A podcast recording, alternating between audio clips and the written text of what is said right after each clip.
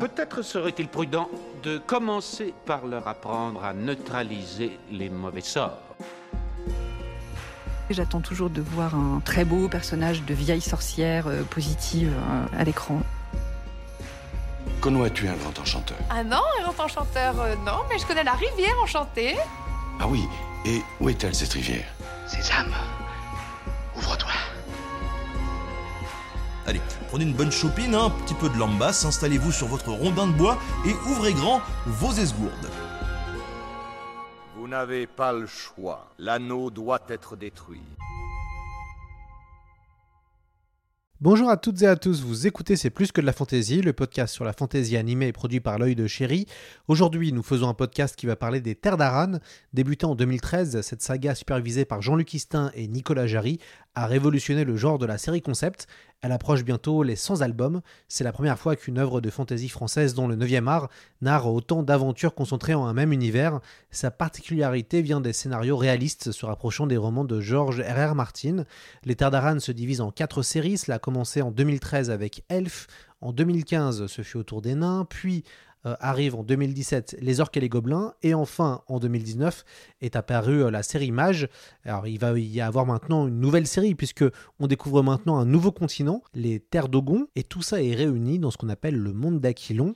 Voilà, après cette courte introduction, je vous souhaite maintenant un bon épisode.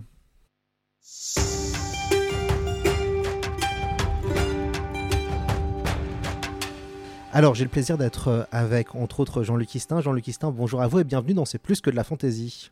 Bonjour. Alors Jean-Luc, on se connaît déjà euh, un petit peu, on a eu le plaisir de travailler ensemble sur Dune, sur le, sur le MOOC Dune, vous êtes euh, scénariste et surtout vous êtes le créateur des terres d'Aran.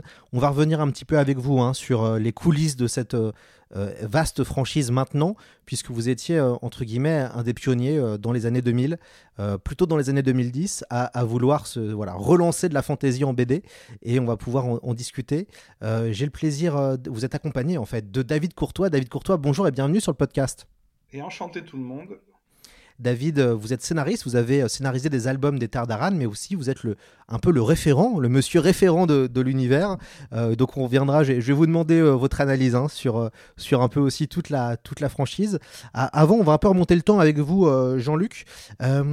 comment ça s'est créé, les Terres d'Aran on va, on va remonter le temps. Comment vous avez eu l'idée vous n'étiez pas seul, hein, je crois, mais comment est né ce, ce projet totalement fou, puisqu'en fait, vous avez réussi à imposer une vaste saga et franchise de fantasy en France alors que c'était plus vraiment à la mode.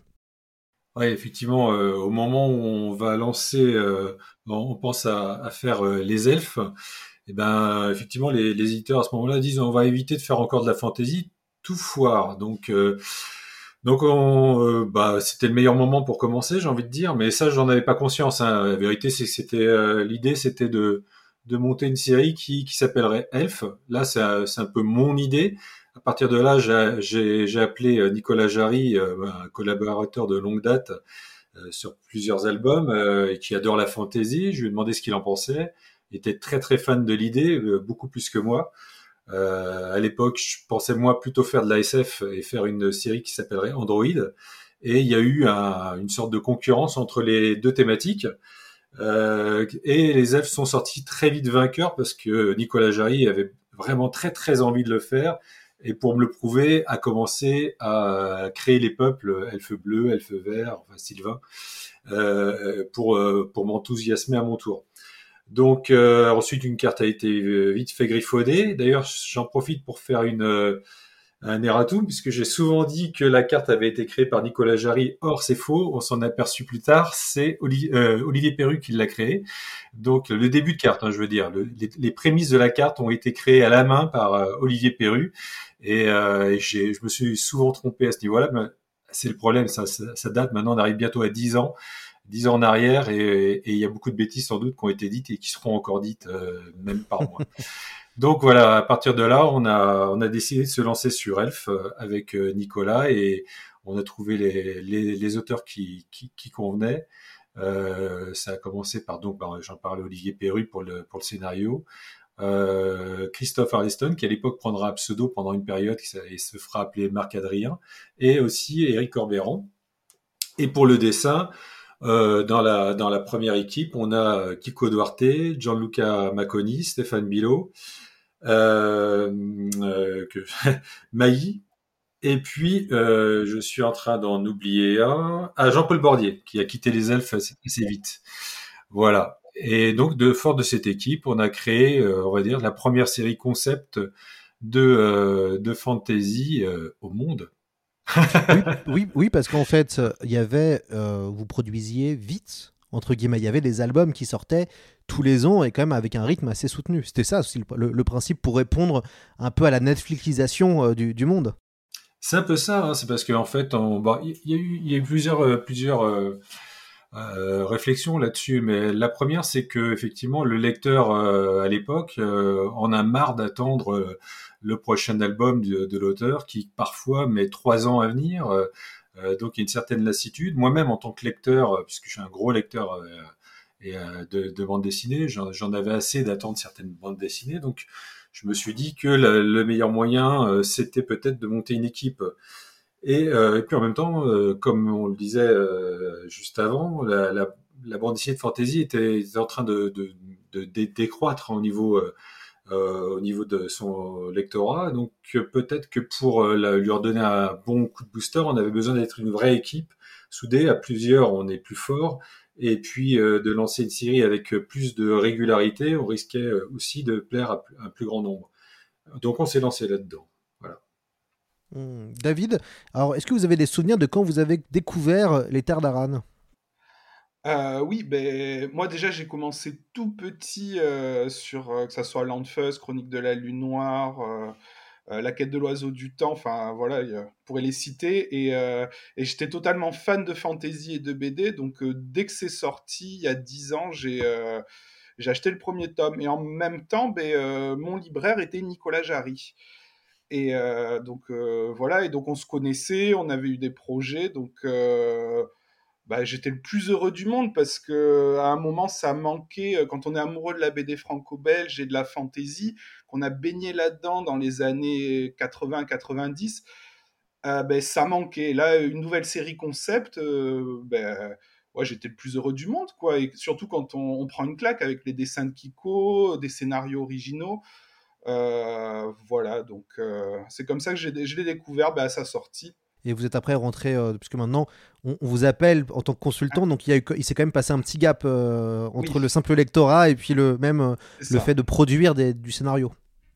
Bah, à l'origine, j'étais bah, lecteur, hein, assez fan, et je, discutais déjà avec Nicolas Jarry, on échangeait un peu sur ses idées de scénario, voilà, puis petit à petit, c'était des simples discussions, puis ça a commencé à à, passer de plus en plus de temps à, parler de l'univers, à travailler là-dessus. Puis un jour, euh, ben, Jean-Luc et Nicolas m'ont dit ben, l'univers s'étend et euh, ben, à un moment, on, a plusieurs scénaristes, tout le monde, on, on, peut avoir des oublis, des choses comme ça. Donc, euh, on cherche quelqu'un pour faire une Bible, pour pouvoir s'y retrouver, une petite encyclopédie à but interne hein, pour, euh, pour avoir toutes les informations, être le plus cohérent possible.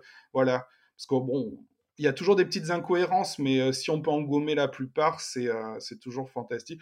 Donc moi, ben, je travaillais à côté, hein, j'étais commerçant, et, et à côté de ça, ben, j'ai commencé à développer une encyclopédie, une, une Bible, puis j'étais totalement passionné par l'univers, et puis quand sont arrivés les nains, voilà, j'étais comme un fou.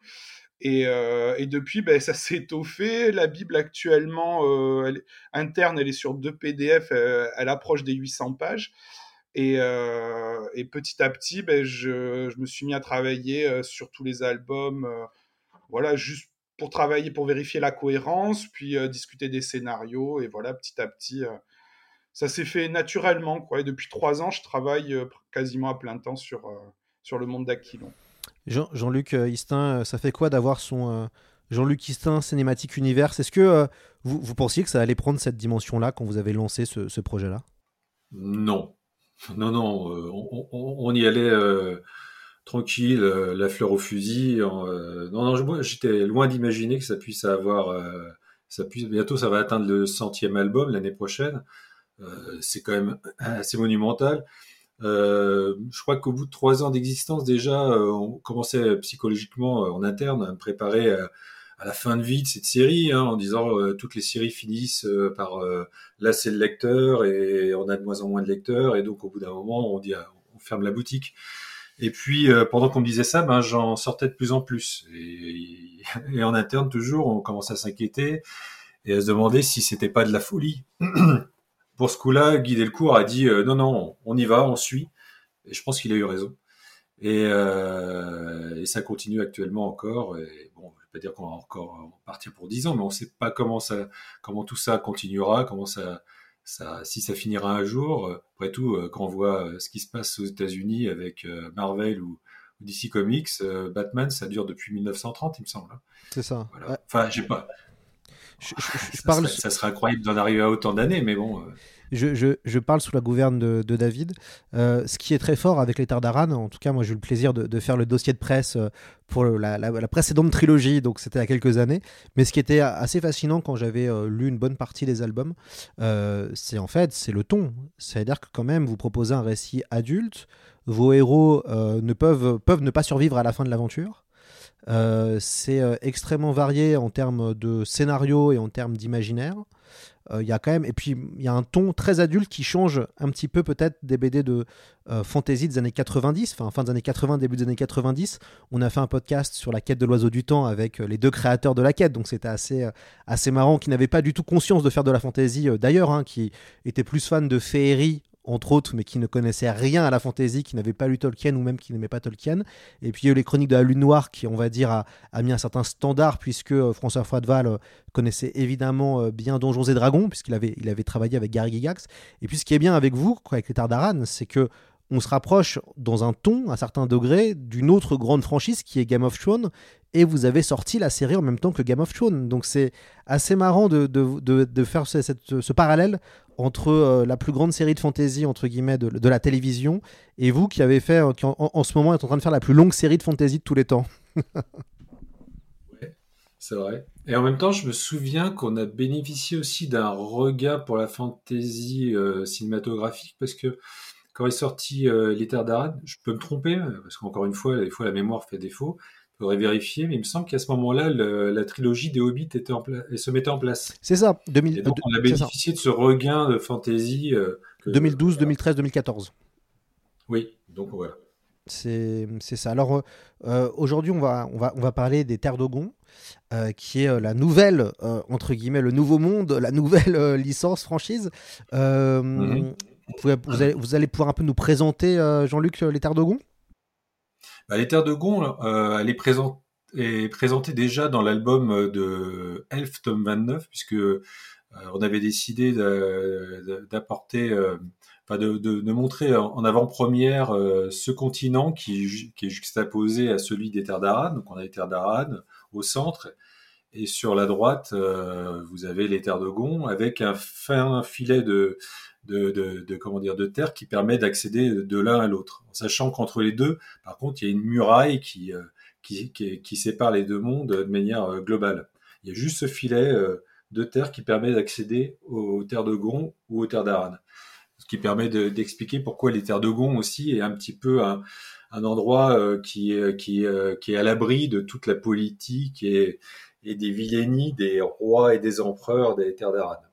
Donc, euh, donc on a, on a l'idée en fait, c'était de créer un autant avec les Tanaran, on a un univers de fantasy européenne hein, tel que on l'a toujours connu, créé euh, prime abord par Tolkien, euh, comme Warcraft en connaît, etc.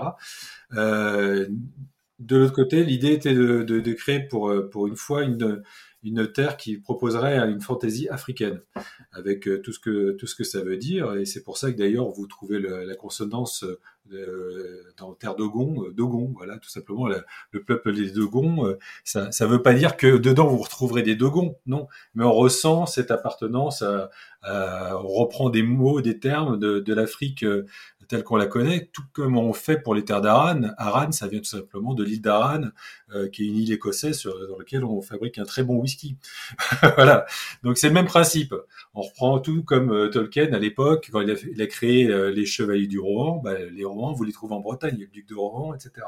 Toutes ces choses-là, en fait, c'est c'est effectivement recréer un univers, recomposer tout un ensemble, mais qui chante de la même manière que, que ce qu'on connaît de la réalité. En fait. Donc il y a, cette chanson-là est plutôt africaine. Et puis on pense, alors moi c'est rigolo, quand on lit, quand j'ai lu le premier album, on pense à Tarzan, et on passe à, Black Panther. Enfin, c'est marrant, vous, vous sortez les terres d'Ogon en même temps que Black Panther. Moi, moi j'ai pensé à Black Panther quand j'ai lu ça. Le timing n'est pas, on n'a pas fait exprès. Mais bon, euh, on va dire.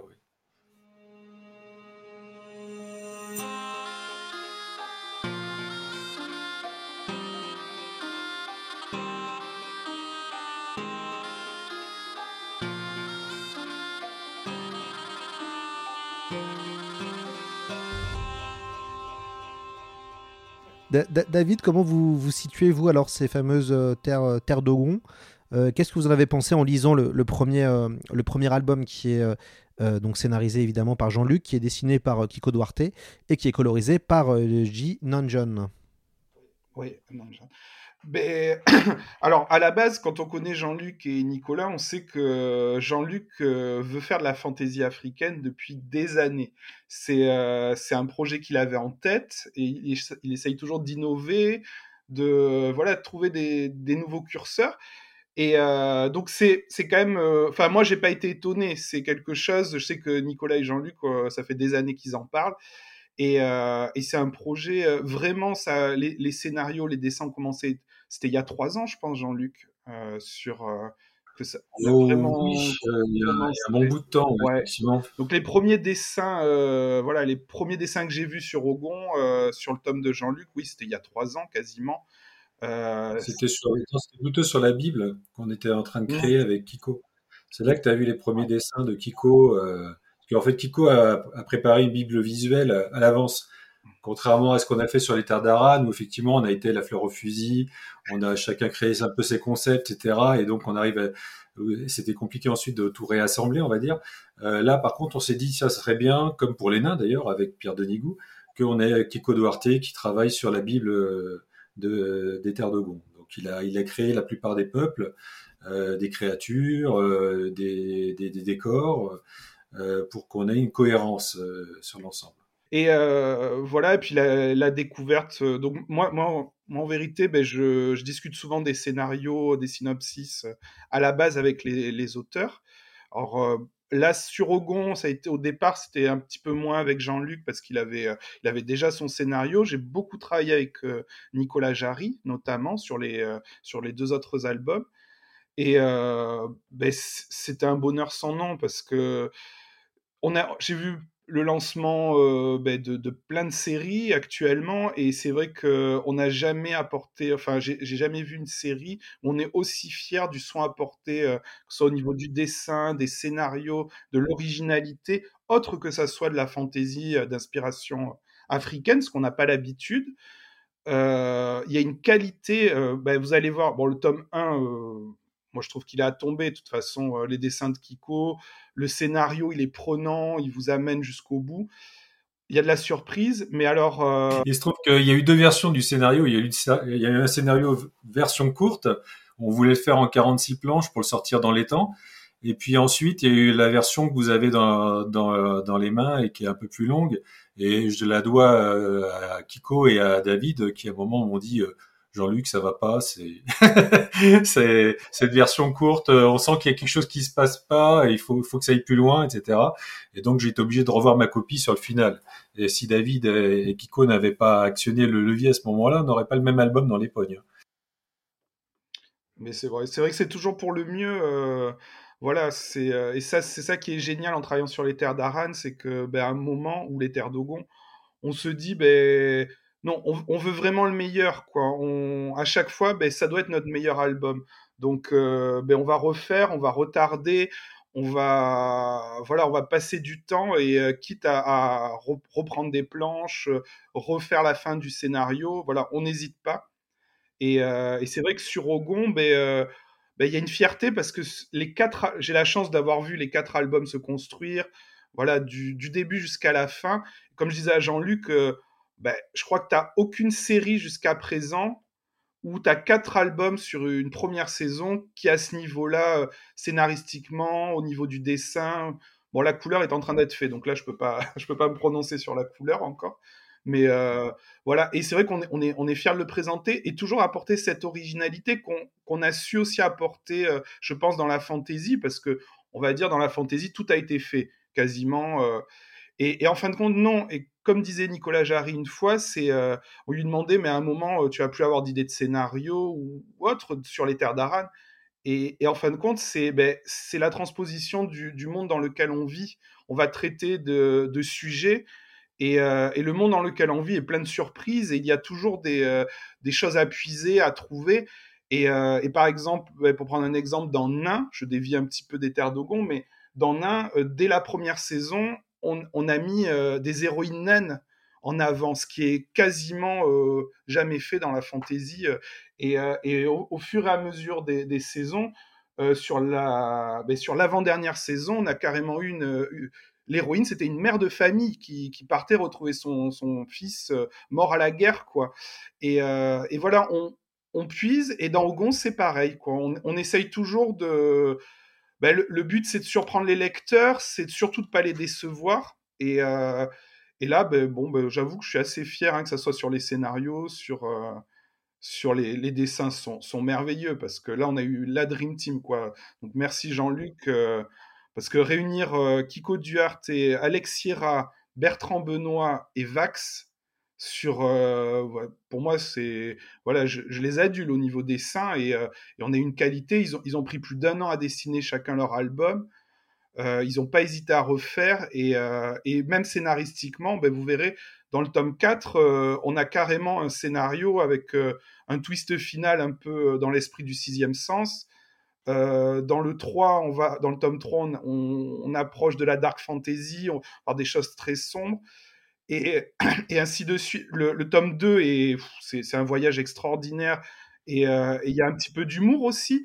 Et c'est ça qui est bien, c'est qu'il y en a pour tous les goûts. On, voilà, on essaye de, diversifier tout en gardant quand même une ligne, euh, voilà, ce qui plaît à nos lecteurs. Ouais, ce qui. Alors moi j'ai eu la chance de pouvoir lire le, premier, euh, premier volume euh, que je trouve excellent et que je trouve très efficace. Et, c'est vrai que c'est intéressant avec les Terres d'Aran parce que pour moi je, trouve que la série est sous cotée dans le sens où on n'en parle pas assez. Alors qu'à chaque fois que moi je, quand j'ouvre un, volume ou une trilogie des Terres d'Aran, c'est hyper efficace, c'est bien dessiné, on s'ennuie pas, c'est très divertissant. Et, et, du coup, moi, je, voilà, à chaque fois, je me dis quand même, ils arrivent encore à me surprendre. Et, pourtant, euh, je suis un, lecteur de fantasy et de science-fiction, j'en traite tous les jours, c'est devenu maintenant mon travail d'en parler tous les jours. Et c'est vrai que je me dis, ça fait plaisir de toujours se faire surprendre. Dans le premier euh, volume des Terres d'Ogon, on est dans une espèce de chasse à l'homme.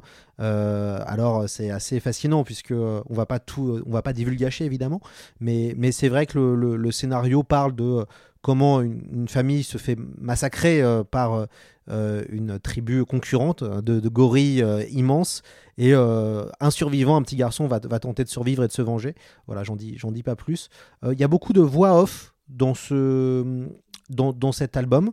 Euh, petite question à, à Jean-Luc. Alors, la voix off. Euh, pourquoi avoir mis autant la voix off? Moi, je trouve ça très bien. Hein. Je fais partie des gens qui aiment les voix off.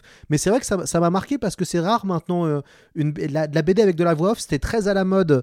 Euh, je pense à Léo, notamment. Pour, je, viens de, je, viens de, réanalyser Aldébaran, le, premier, la première saga. Et il y a un côté un peu à l'ancienne d'avoir de la voix off. Vous en avez pris, vous? Pourquoi ce, choix de la voix off, Jean-Luc?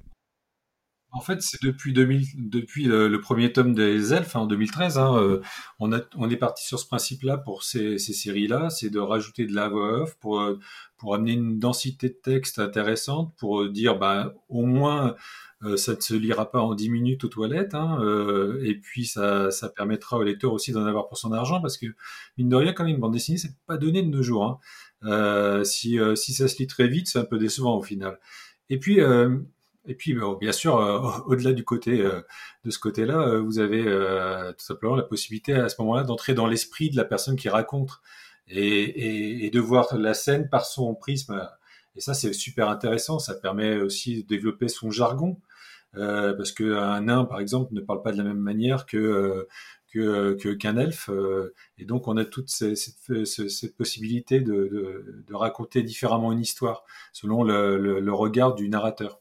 Et donc en fait, on est parti sur ce principe-là depuis depuis depuis 2013 qu'est sorti le, premier Elf. Et Terre de Gonde, donc comme ensuite les autres albums qui viendront dans, dans les séries du monde d'Aquilon, puisque maintenant ça s'appelle le monde d'Aquilon, hein, de manière globale, et ben en fait euh, bénéficie de cette voix off et les autres aussi ont tous une voix off de cette manière-là. C'est un peu la condition sine qua non. Qu'est-ce que vous avez planifié alors pour les pour après ce cycle de, après après ce cycle euh, qu'est-ce que vous avez planifié d'autre, hein, Jean-Luc et David? Bah là, il y, a, des trucs qui arrivent là. Vu qu'on arrive euh, sur les, les 10 ans donc de, des terres d'Aran, du monde d'Aquilon aussi. On a le centième album qui devrait sortir au mois de mars, c'est ce que tu m'avais dit. Hein, euh, l'année prochaine, j'ai perdu le fil, euh, le décompte, mais euh, l'année prochaine, on, on aura le, centième. dans l'univers d'Aquilon. Le centième, on a aussi les dix ans au mois de mars de, la série. Et à ce moment-là sortira le premier grand crossover des, du monde d'Aquilon, enfin des terres d'Aran, euh, ce sera en fait, euh, et ça s'appellera tout simplement euh, les guerres d'Aran Extinction. Donc guerre d'Aran Extinction, ça sera le tome 1 sera le, démarrage de ce crossover qui va se développer avec 6 tomes de guerre d'Aran, 5 tomes de Orc et Gobelins qui s'appelleront tous Orc et Gobelins Extinction pour l'occasion, et 4 albums de mages qui s'appelleront tous Mages Extinction pour l'occasion. Donc tous ces albums-là seront tous reliés et, euh, iront vers une seule, un, seul, un seul but. Donc ça va être assez gigantesque et ça va s'étaler quand même entre 2023 et 2024. Génial, hein. génial, génial. Vous, vous, planifiez combien de temps euh, en amont d'ailleurs pour ce genre de, euh, de, sortie Vous planifiez sur quoi? Sur, Vous avez 5, ans d'avance Je sais plus. Honnêtement, Gardaran, ça fait bien 3 ans que Ouais, parce que ça a été suite au, premier crossover Lassa.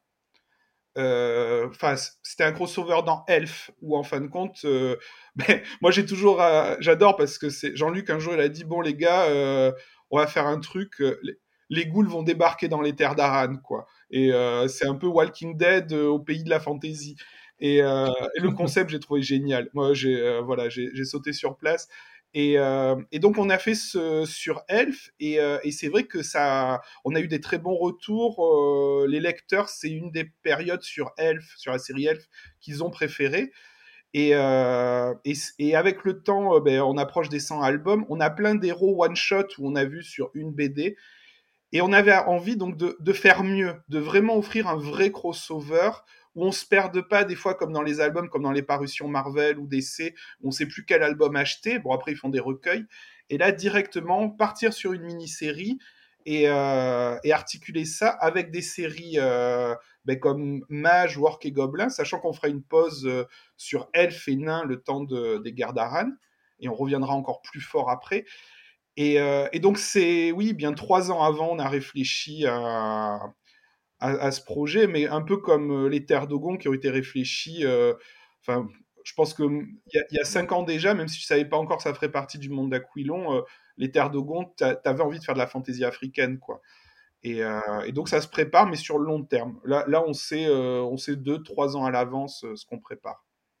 Voilà. Et puis il faut pas oublier que cette histoire de crossover vient aussi beaucoup de, de nos lecteurs. Hein. Ça a été réclamé par, par les lecteurs. Et ils, en avaient un petit peu marre de ce côté one shot non-stop. Ils avaient besoin que, que, que, ça, fonctionne dans un sens et qu'on retrouve tous les personnages à un moment ou à un autre. Donc, euh, en fait, on, on, a décidé aussi de leur faire plaisir. Oui, c'est vrai. Euh, dans, euh, dans les Terres d'Ogon, ce que j'ai trouvé aussi vraiment, vraiment intéressant, c'est le tout l'univers visuel que vous, vous, avez, inventé.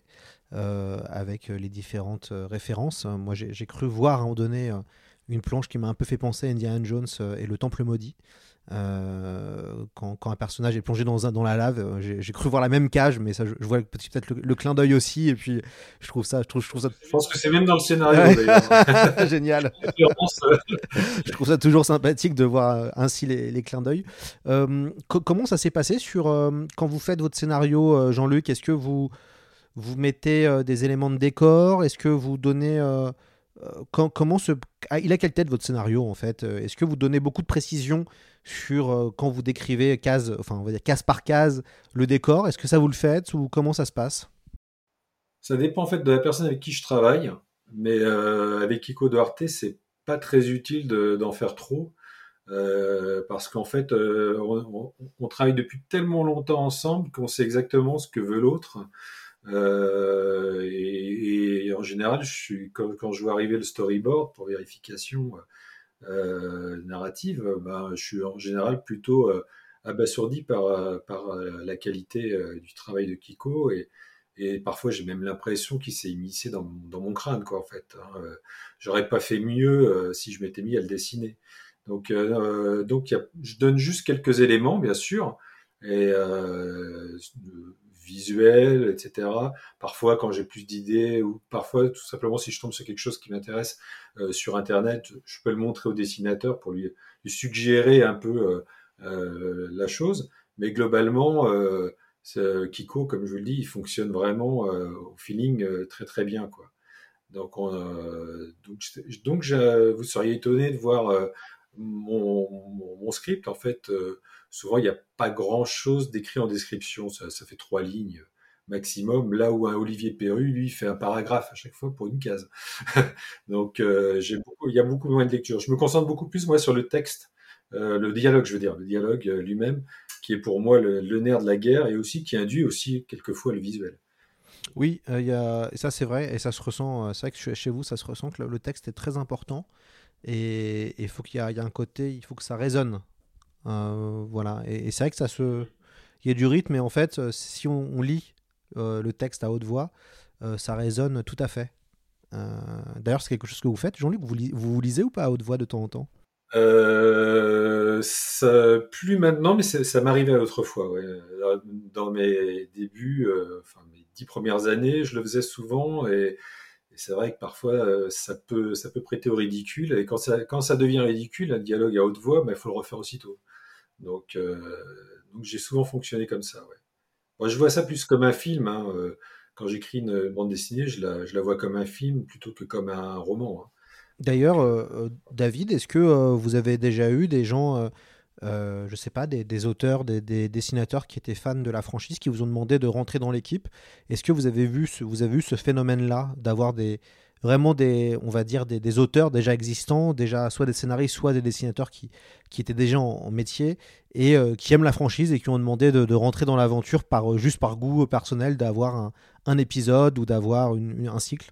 Moi, personnellement, non, parce qu'on ne vient pas me voir. Moi, je, travaille avec Jean-Luc, avec les auteurs principalement.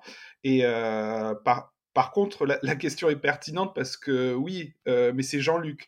C'est-à-dire qu'il y a, des auteurs qui vont. C'est, euh, c'est lui qui a créé les terres d'Aran à, l'origine. Et, et c'est vrai qu'on doit, on doit le succès, on doit beaucoup son succès aussi à tout ce qu'il a mis en place. Et, et c'est Jean-Luc qui nous apporte des nouveaux, des nouveaux dessinateurs, de nouveaux scénaristes.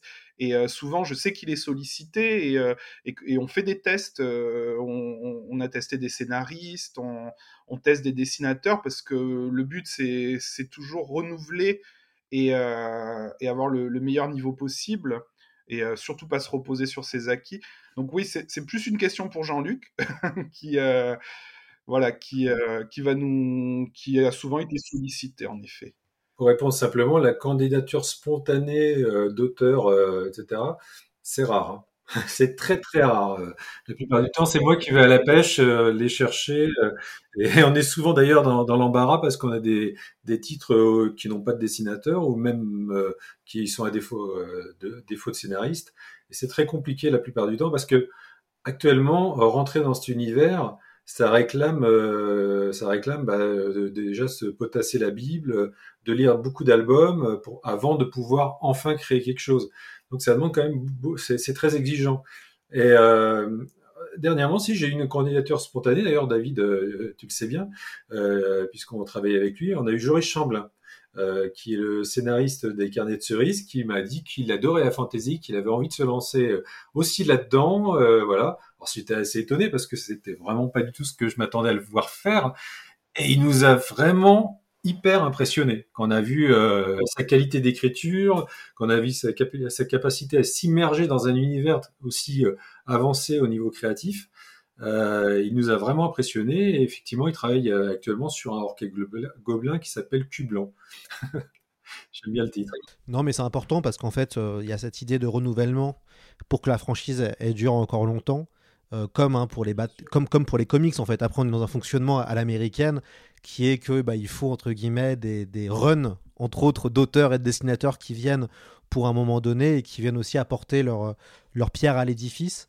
Euh, ce qui permet à ce que l'édifice soit de plus en plus euh, gros, on, va dire. Mais on l'a déjà. Justement, à, ce niveau-là, on a, aussi des fois, par, parfois, les, les, amis des amis qui font que, euh, bah, par exemple, sur Gardaran, euh, tome 1, on a Brice Cossu qui vient travailler dessus. Brice Cossu qui est quand même un dessinateur de folie, et puis Alexis Sortenac.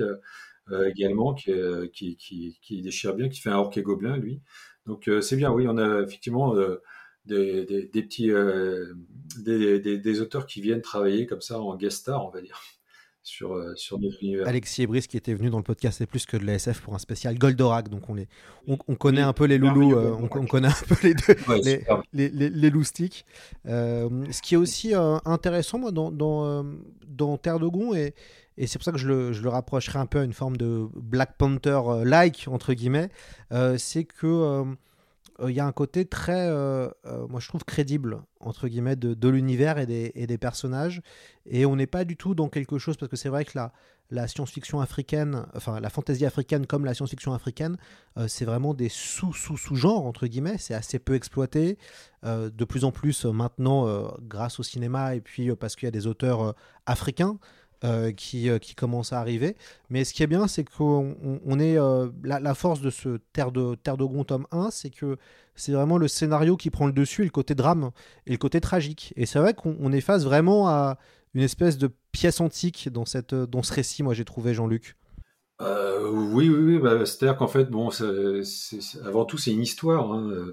Le, cadre est et celui qu'on a, est différent, mais ça, reste une histoire qui pourrait même fonctionner sur Terre d'Aran ou, les prochaines terres qu'on qu mettra en place euh, sur le pan asiatique. Mais euh, c'est vrai, après tout, c'est une tragédie, euh, c'est une mauvaise rencontre. Hein, c'est finalement c'est un récit presque médiéval aussi. Hein. Quoi qu'une mauvaise rencontre, vous pouvez la faire de nos jours. Et sauf qu'après, le rebondissement est différent, et puis bah, les personnages leurs interactions sont différentes. Ce qui, m'a, paru le, plus intéressant, euh, à développer là-dedans, c'était ce côté attachant pour ce, gamin, quoi, en fait, euh, ce gamin qui perd tout et qui, euh, n'a plus qu'un but dans, sa vie, c'est, retrouver la, seule personne qui lui reste, c'est-à-dire son, petit frère, puis aussi, surtout, se venger de, ce gros salopard qui a massacré sa famille. Donc, c'est une histoire assez classique en soi. Hein je pense qu'il y a énormément de films et de, livres qui racontent cette même histoire. C'est juste la manière, euh, le contexte qui, change les choses et puis, euh, la façon d'y arriver, quoi. c'était en tout cas hyper plaisant à écrire. J'ai pris un, pied fou à l'écrire, un pied fou aussi à découvrir ensuite que euh, les dessins qu'en faisait Kiko Duarte. Puis, euh, et puis oui, on peut dire que je suis plutôt fier de l'album maintenant qu'il est fait.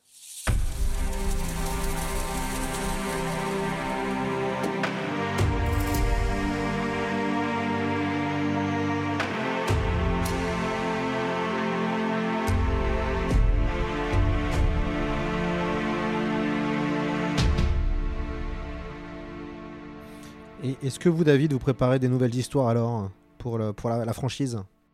Alors oui, ben, j'ai eu la chance que Jean, Jean-Luc m'a un peu poussé il y a, il y a quelque temps à, écrire parce que voilà, j'écris beaucoup mais j'aime pas trop montrer ce que je fais. Et euh, donc j'avais participé à Match Tom 6 euh, où je l'avais coécrit avec Nicolas Jarry. Et là, ben, à la fin du mois, je crois le... Ouais, dans, dans moins de 15 jours, euh, j'ai mon premier album solo sur Orc et Gobelin qui va sortir.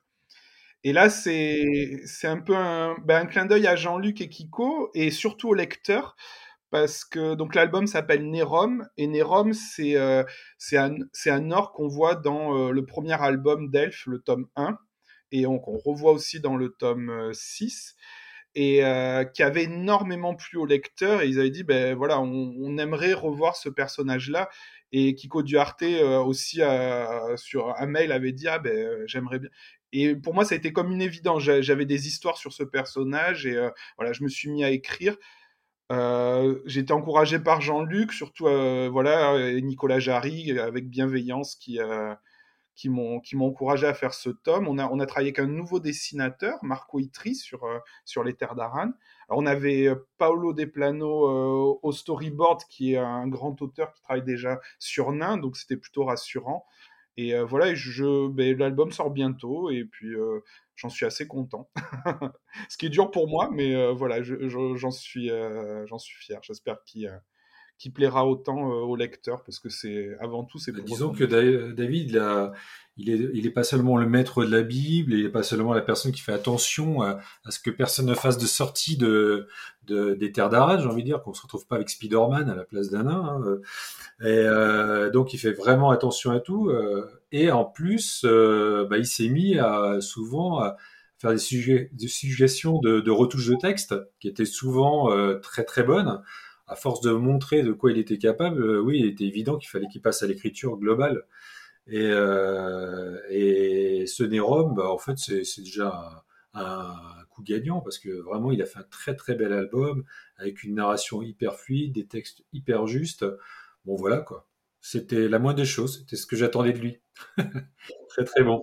À, quand une adaptation cinéma alors, euh, Jean-Luc? Euh, non, non, ben on est en France. Hein.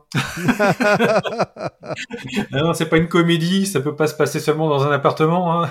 faut des effets spéciaux, faut des acteurs qui savent jouer. Non, on n'est pas sorti de l'auberge. Hein. Je pense que c'est ça, peut-être sous forme d'une animation, c'est possible, je sais pas. Après, euh, c'est pas c'est pas moi qui m'occupe de ça. Hein. Vous savez, c'est c'est l'éditeur qui a qui, qui, qui se charge de, de, trouver des ou de, de se faire contacter par des producteurs pour l'instant, a priori, c'est pas dans les, c'est pas, ça n'arrivera pas pour l'instant. Hein. Il n'y a personne qui s'est montré euh, volontaire pour développer cet univers. Et comme je le dis, il faudrait beaucoup d'argent quand même, hein, euh, à moins de faire une série chez Netflix et compagnie. Mais bon, je sais pas. Voilà. C'est dommage, hein, ce serait super. Ça serait vraiment génial. Ouais, ouais, ouais. Euh, à la fin, ça finit. C'est tellement, tellement gros quand même. Ça fait, ça fait, comme on dit, une centaine d'albums ça, fait des millions de ventes. Euh, au bout d'un moment, ça va, ça va finir par euh, titiller quelqu'un, forcément. Oui, alors parlons un peu des, chiffres. Euh, Jean-Luc, on en est à combien en termes de, ventes de toute la franchise Je suis incapable, je sais plus, je, ne peux pas vous dire, parce qu'en fait, je m'amuse pas à les compter tous les jours. Ce serait bizarre d'ailleurs, ce serait logique. Mais je sais qu'à un moment, on a dépassé les, 2 millions il y a quelques, années. Donc je sais pas combien on est là. Voilà. 2 millions d'albums, c'est quand même énorme. Hein qu'on y, y repense. Euh, au-delà, mm, C'est ça. Vous voyez refaire euh, sans album de plus ou pas alors Maintenant que le tome 100 arrive en 2023, est-ce que vous, vous êtes prêt pour 100 euh, de plus? David? Alors moi, moi, de mon côté, honnêtement, comme on a toujours dit, tant qu'on a, tant qu'on a des idées originales et des bonnes histoires, il n'y a pas de raison que, que ça s'arrête. Et on, a aussi, on, est aussi beaucoup à l'écoute de nos lecteurs.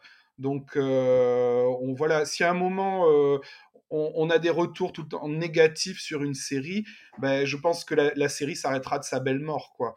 Mais, mais, mais, comme je vous disais, ben, la fantaisie, enfin, on a des milliers d'idées de scénarios, de, notre monde actuel ben, donne aussi beaucoup d'inspiration. Euh, en bien ou en mal. Et, euh, et c'est vrai que bah, je sais que moi, en tout cas, quand je me mets avec, euh, quand je discute avec Nicolas Jarry, au bout de deux heures, on, trouve plein d'idées de scénarios différents, de concepts. Et avec Jean-Luc, c'est pareil. Enfin, il n'a pas besoin de moi, Jean-Luc, ça, part tout seul. Et à un moment, ben, par exemple, moi, pour Nérom, j'avais une dizaine de scénarios différents. J'en ai, j'ai fait trois synopsis. Et Jean-Luc m'a dit, bon, ben, il y en a deux, deux, je les publierai, quoi. Euh, et, c'est vrai que non, ben, honnêtement, là, avec euh, déjà, on sait que les guerres d'Aran, voilà, là, on va avoir un grand crossover. Après les guerres d'Aran, on va relancer donc la série Nain et la série Elf, qui aura été en pause pendant un an, un an et demi, je pense. Et, euh, pareil, on prévoit du nouveau sur Elf, toujours de se renouveler. sur Nain, on, on, prévoit aussi quelques belles surprises. je sais pas si je peux encore en parler, donc on va attendre. Et, euh, et puis après, il y a. Vas-y, tu peux en parler. Pardon? Tu peux au Ben, parler du, du Ben, cycle. sur- sur- Oui, voilà, ben, sur Nain, en fin de compte, ça fait, ça fait un moment qu'on voulait le faire.